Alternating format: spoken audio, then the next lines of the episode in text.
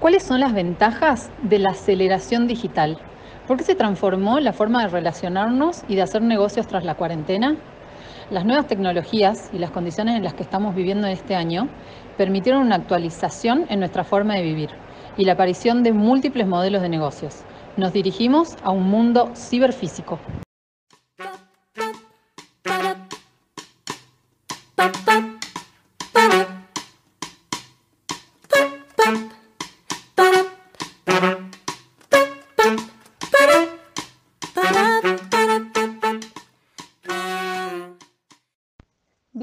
Bienvenidos a Aprendedoras Seriales. Soy Vicky Villamayor y junto a Sofi Martorell vamos a aprender cada semana sobre temas que nos interesan y nos ayudan a emprender.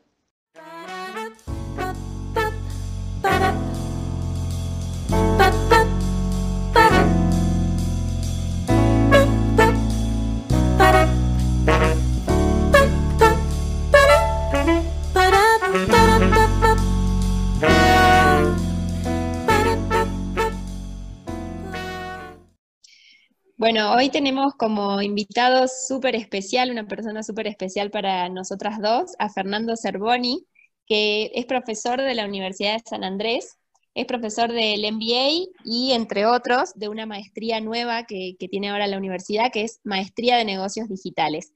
Hola Fer, hola Sofi, ¿cómo están? Hola, hola, ¿cómo andan? Hola Fer, bienvenido a Aprendedoras Seriales. Vamos a sacarte el jugo hoy. Bueno, vamos, vamos. Fer, nos estabas contando recién que dentro de esta maestría de negocios digitales, eh, vos das una, una charla que es sobre la evolución de los modelos de negocios. Nos encantó el tema y nos gustaría que nos cuentes un poquito de qué se trata esto.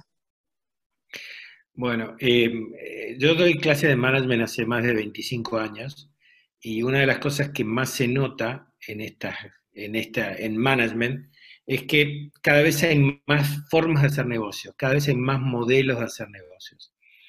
Eh, cuando, empezábamos hablábamos de modelos muy simples, ¿no? Era eh, eh, compra y venta, productos de consumo masivo, servicios básicos. Pero de pronto esto empezó a acelerar desde un poquito antes de la llegada de Internet, ya cuando empezamos a tener buenos sistemas. Entonces aparecieron modelos, por ejemplo, low cost, ¿eh? modelos que rompen eh, de pronto un mercado y dicen, bueno, las aerolíneas no tienen, low cost no tienen nada que ver con las aerolíneas tradicionales. Hay supermercados low cost, moda low cost. Después empezaron a aparecer modelos de software y hardware, modelos que al principio se vendían mucho los productos, pero después se empezó a ver que era casi más importante el software que el hardware. O sea, o modelos de, más de servicios. Yo te alquilo algo, en vez de vendértelo, te lo alquilo. Y después esto se fue, cuando empezó Internet se fue cambiando a modelos ya más de sharing o de compartir, ¿no? hoy todos hablamos de los Airbnb o, o de estos modelos donde hay conexiones. Y así sucesivamente. Entonces, lo que hacemos, que hago en esta materia, es un poco hacer ver que hay muchísimas posibilidades de hacer negocios, muchas formas nuevas de hacer negocios, inclusive formas muy indirectas, como por ejemplo crear una comunidad y ganar plata con, la publicidad, que, no es lo, es lo, mismo que hacían los canales de televisión, pero, pero hoy, hoy podemos usar esos modelos de formas mucho más, eh, modernas, mucho más eh, directas, y sobre todo que están el acceso de todos y te sumo que podés medir lo que pasa. Eh, nosotros también tenemos un programa de radio, en donde es muy parecido el formato a lo que hacemos acá en el podcast. Y, el otro día preguntamos inocentemente en la radio, ¿cuánta gente nos escuchó? Y nos miraron como diciendo, ni idea, o sea, no, no tenemos forma de medirlo. Y bueno, y es otro, es como decís, otro modelo de negocio, hay que basarse en otra cosa, no en la cantidad de gente que te escucha. Y en cambio el podcast podemos medir exactamente quiénes nos escucharon, dónde están los que nos escucharon, qué otras cosas escuchan, o sea, cómo, cómo cambia la información que tenés según el modelo de negocio en el que estés. Eh, ese es el cambio fundamental de los últimos años, o sea, eh, la, posibilidad de medir inclusive las cosas que no son tan online. Eh, porque vos podrías hoy si tenés un negocio y, eh, medir la gente que vino a través de Internet y te compró o empezó o se conectó con vos, que es un poco esto de la omnicanalidad que se habla de que, está todo relacionado. Eh, es, eso es bueno, eh, pero también nos trae otros problemas, como el exceso de información y la falta de habilidades para manejar la información. Entonces, eh, de hecho, una de las cosas que alimenta eh, este cambio del modelo de negocios es casualmente la cantidad de nuevas profesiones que hay. Eh, ya ahora ya hace tiempo que no se habla de esto, pero las, promociones las, profesiones más demandadas o los trabajos más demandados son trabajos casi todos nuevos, que hace unos años no existían. Y ahí tiene mucho que ver el emprendedorismo, ¿no? que, que, es el que trabaja en los bordes de los modelos de negocios y se puede subir o a ecosistemas, como puede ser el ecosistema de Mercado Libre o, otros ecosistemas que, de pronto se, generan, o directamente la combinan. Entonces, esto que funcionó para el dulce de leche lo hago para la miel. Fer, un poco en, en, línea con lo que contás, me acuerdo que hace muchos años, cuando yo tenía Top Legs, me recomendaste, en ese momento creo que era tienda nube, me recomendaste eso, ¿no? Como que no desperdicies tiempo y energía en crear una plataforma que no vas a poder actualizar ni cambiar, sumate a una movida que ya esté funcionando. Y a mí eso me quedó súper marcado, de hay cosas en las que no tenemos que forzarnos, sino eh, aprovechar servicios que están súper disponibles. Eh, bueno, eso fue un gran aprendizaje para mí. Y en línea con esto de, aprovechar las, las, nuevas, como los nuevos modelos de negocios, me parece que que todos nos queremos sumar, pero que quizás está muy presente esa sensación de no tengo idea cómo o no entiendo de tecnología. Y en eso te quiero preguntar, ¿cómo recomendás como ese acercamiento del emprendedor a, estos nuevos modelos de negocios? Mira, eh, es tal cual, hoy, hay, vos armás un negocio con ganas, porque eh, vos podés, eh, el marketing digital es a medida, el e-commerce es a medida, eh, podés hacer despachos. A ver, esto que estamos haciendo, o sea, estamos usando, estamos todos en lugares distintos, hablando por el mismo lugar, o sea, todo esto está disponible. Yo creo que la curiosidad es que, es que hay que empezar a preguntar y hay que usar las redes para preguntar. hoy es muy fácil eh, con las redes de amigos, inclusive con las redes sociales, averiguar este tipo de cosas, ¿no? Y después están que hay que estar muy atento a estas asociaciones que existen, ¿no? Eh, Endeavor, eh, UNAGE. Todo, todo, esto ayuda a, generar este, este, conocimiento porque en realidad no hay nadie que conozca todo lo que pasa. Y una cosa que seguramente ustedes recomiendan mucho es, hoy están todos los cursos online gratis. O sea, hoy el que no quiere saber es porque no quiere. O sea, pero si vos buscas un poquito, encontrás todo. Entonces, yo creo que más que eh, las dos habilidades actuales son curiosidad y exploración, ¿no? Eh, y, y, preguntar y no tener vergüenza. Y en eso creo que ustedes lo hacen bastante bien. Yo por ahí a veces pongo el ejemplo ser cuando me dicen, bueno, pero eso no lo sé hacer, o, tengo determinada cosa que no sé dónde buscarla. Y digo, es imposible, no seas tan egocéntrico, es imposible que seas la primera persona la que, que tiene ese problema.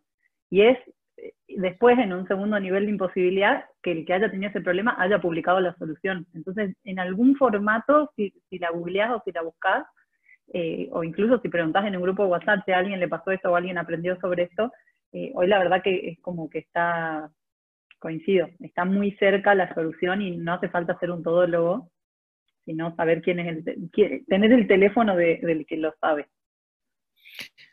Y, tal cual, eso que decís es, es, una de las mejores, eh, em, digamos, eh, aprendizajes que tenemos en los últimos tiempos. El tema de concentrarte en lo que es para vos clave o lo que vos sabes hacer.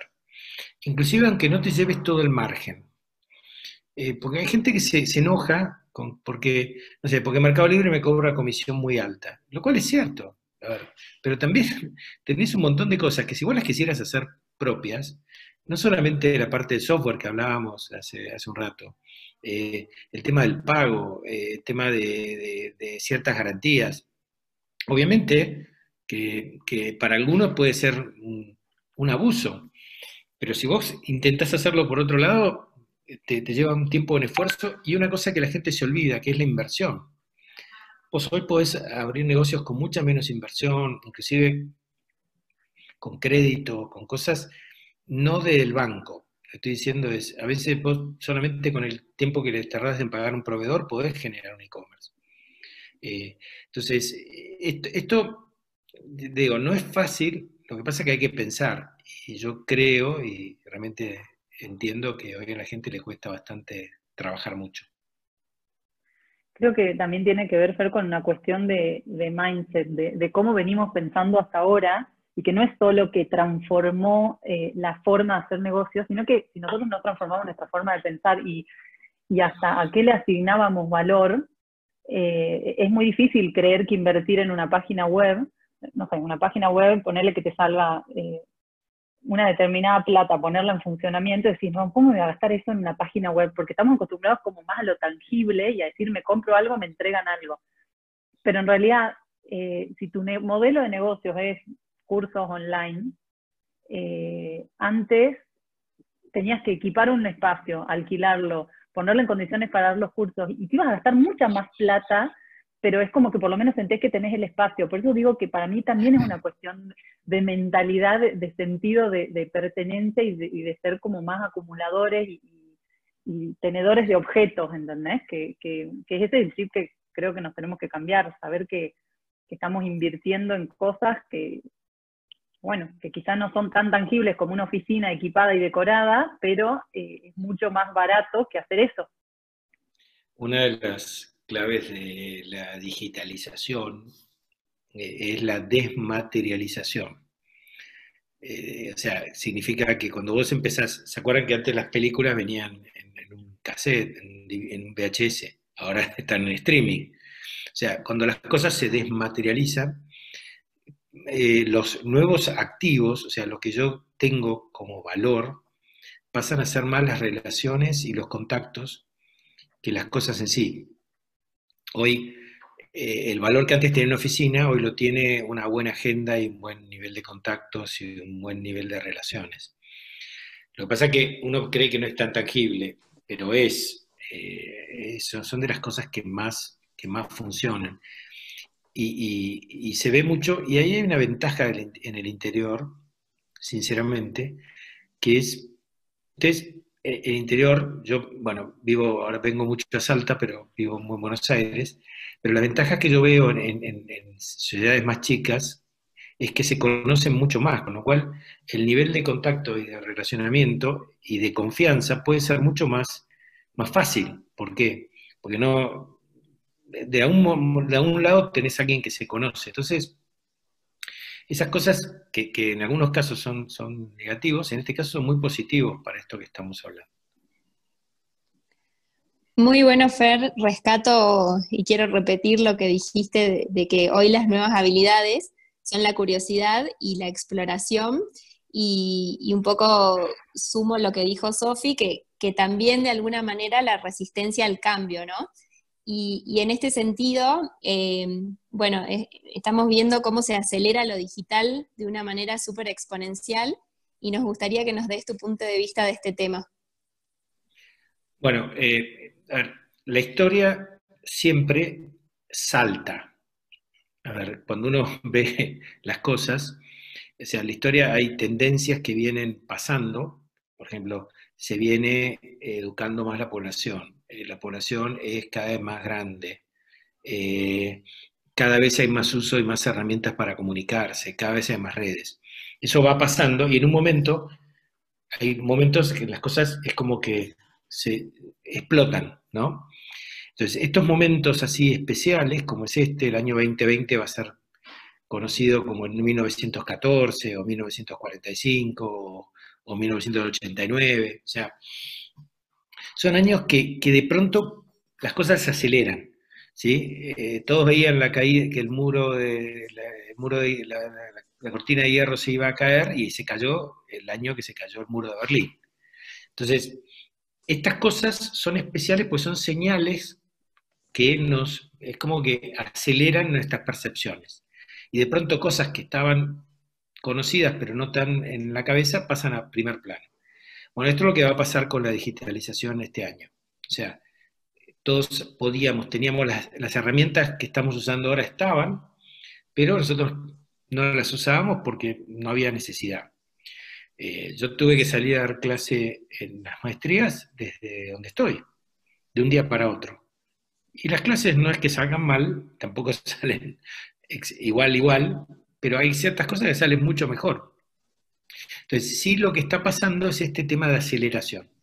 Aceleración de ciertas cosas, por ejemplo, hace mucho tiempo que, las generaciones más jóvenes están valorando mucho más eh, su, vida que el trabajo. Esto te podría permitir hacer eso. No ahora, porque ahora estamos todos como atorados, porque al principio siempre uno usa las cosas mal, pero con el tiempo uno va a elegir mejor de dónde trabajar, qué hacer, eh, qué estudiar. Entonces, esto es lo que vino para quedarse, la aceleración. Eso no significa que vamos a un mundo más solo digital, sino, como les, comento a todo el mundo, vamos a un mundo más ciberfísico, donde yo voy a querer ciertas cosas este, hacerlas presenciales y ciertas cosas hacerlas digitales. Y va a haber más valoración de ciertos contactos y acá ustedes que son súper emprendedoras vayan pensando lo que para mí es el negocio que viene, cómo generar contacto físico o relaciones eh, afectivas o relaciones entre amigos en entornos con restricciones. Porque empezamos a hacer las fiestas esto de jockeys por, por, internet, pero, pero, todavía, pero hay un elemento de, cómo generar eh, espacios más grandes, pero a la vez que sean rentables, o tipos de fiestas, o cómo vender ropa eh, cumpliendo ciertos parámetros. E, ese tipo de cosas vienen y seguro que se les van a ocurrir cosas. Wow. me, pongo a pensar en esto y, pensaba en el desafío que quizá hoy es lo que yo veo que no se logró reemplazar y que no sé cómo se puede llegar a hacer. No, no digo que no, no pueda surgir, porque hubo mucha gente a lo largo de la historia que dijo, esto no, hay forma de solucionarlo y se solucionó.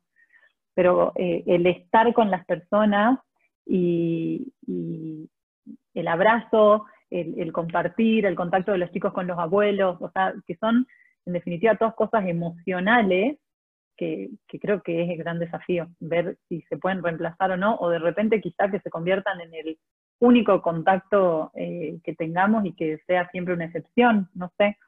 Eh, pero claramente el que descubra la forma de reemplazar eso con alguna herramienta tecnológica o lo que sea, eh, va a ser el próximo unicornio.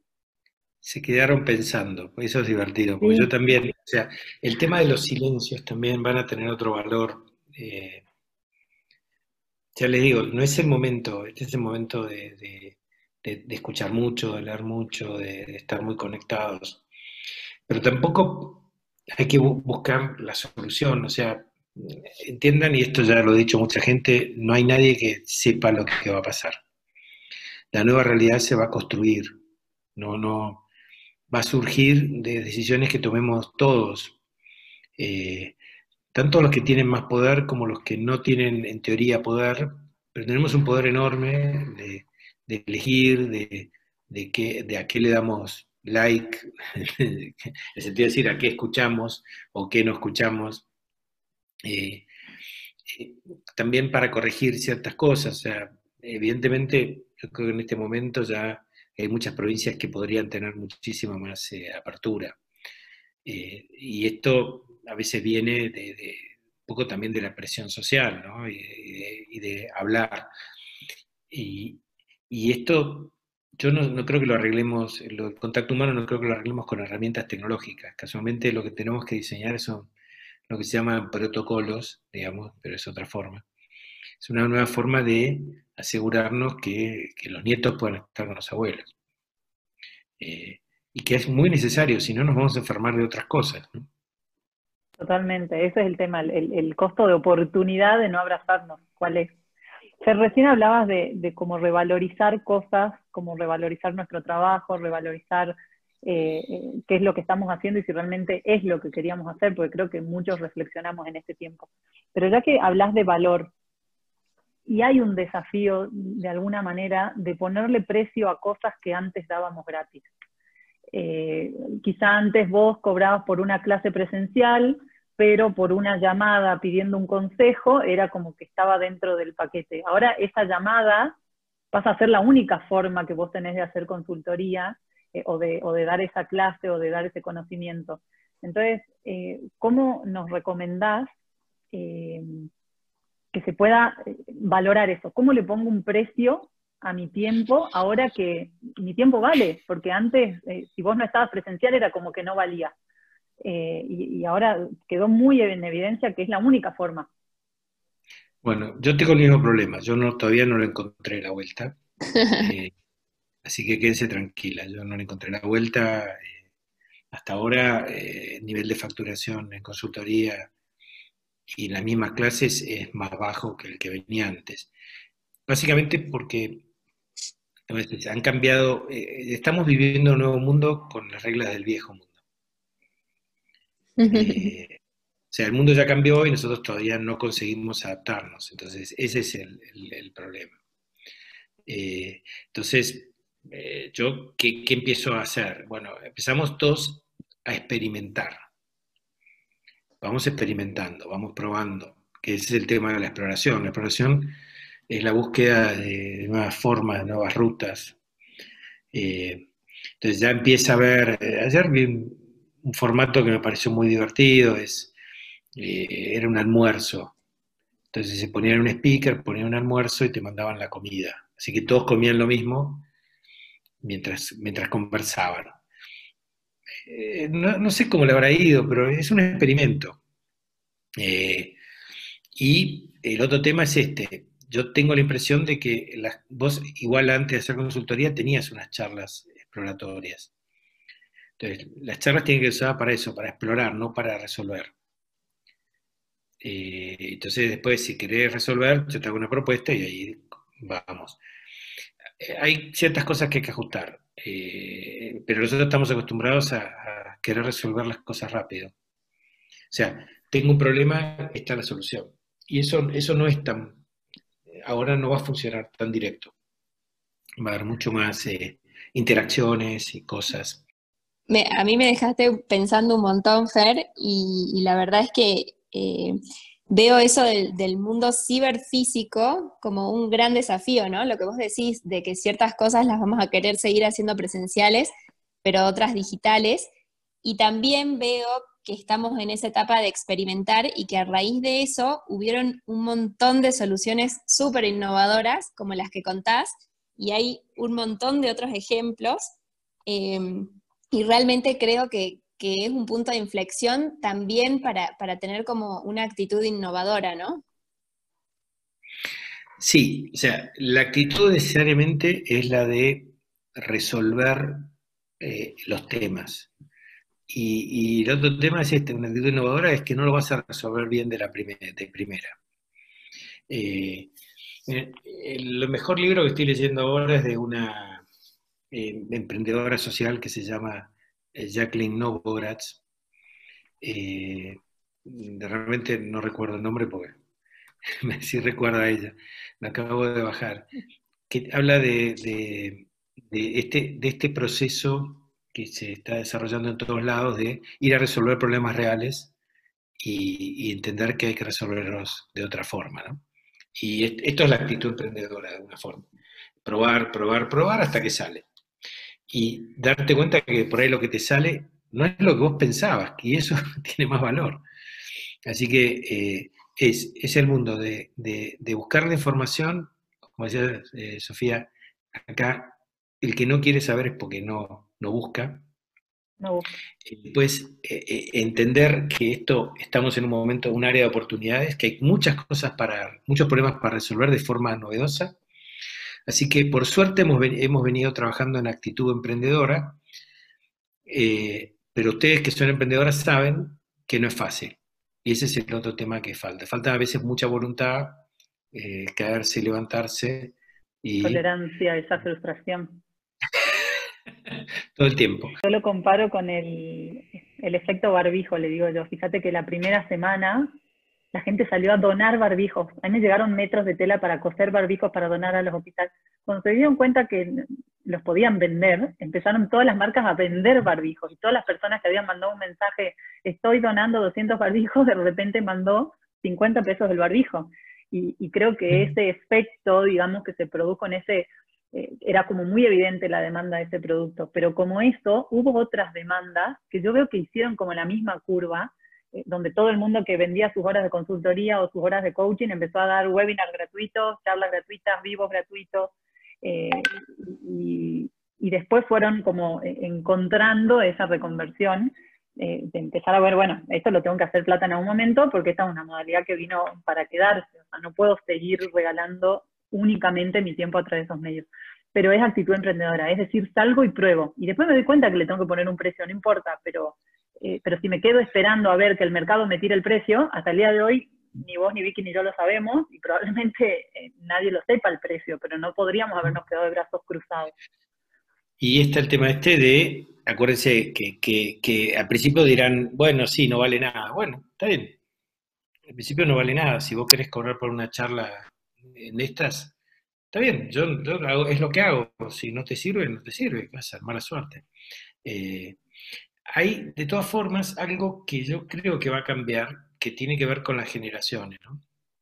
Eh, y no es necesariamente este tema de que, la gente más grande no entiende.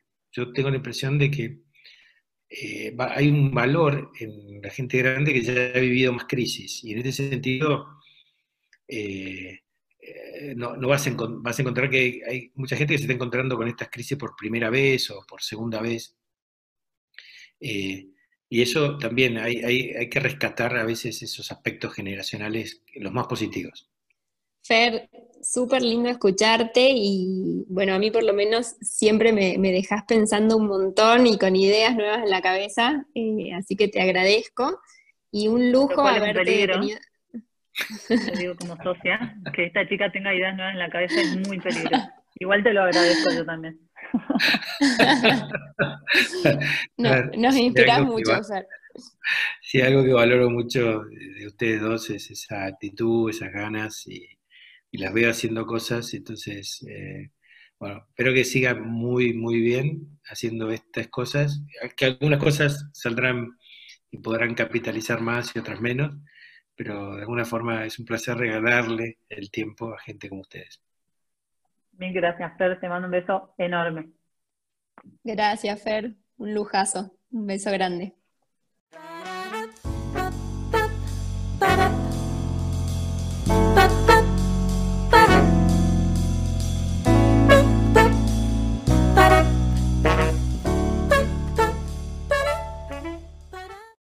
Así termina un capítulo más de Aprendedoras Seriales. Si hay algo de los que les gustaría que hablemos o que aprendamos juntos, les pedimos que nos sigan, que comenten, que nos cuenten. Nos pueden seguir en redes sociales como arroba aprendedoras seriales. Gracias y nos vemos la próxima.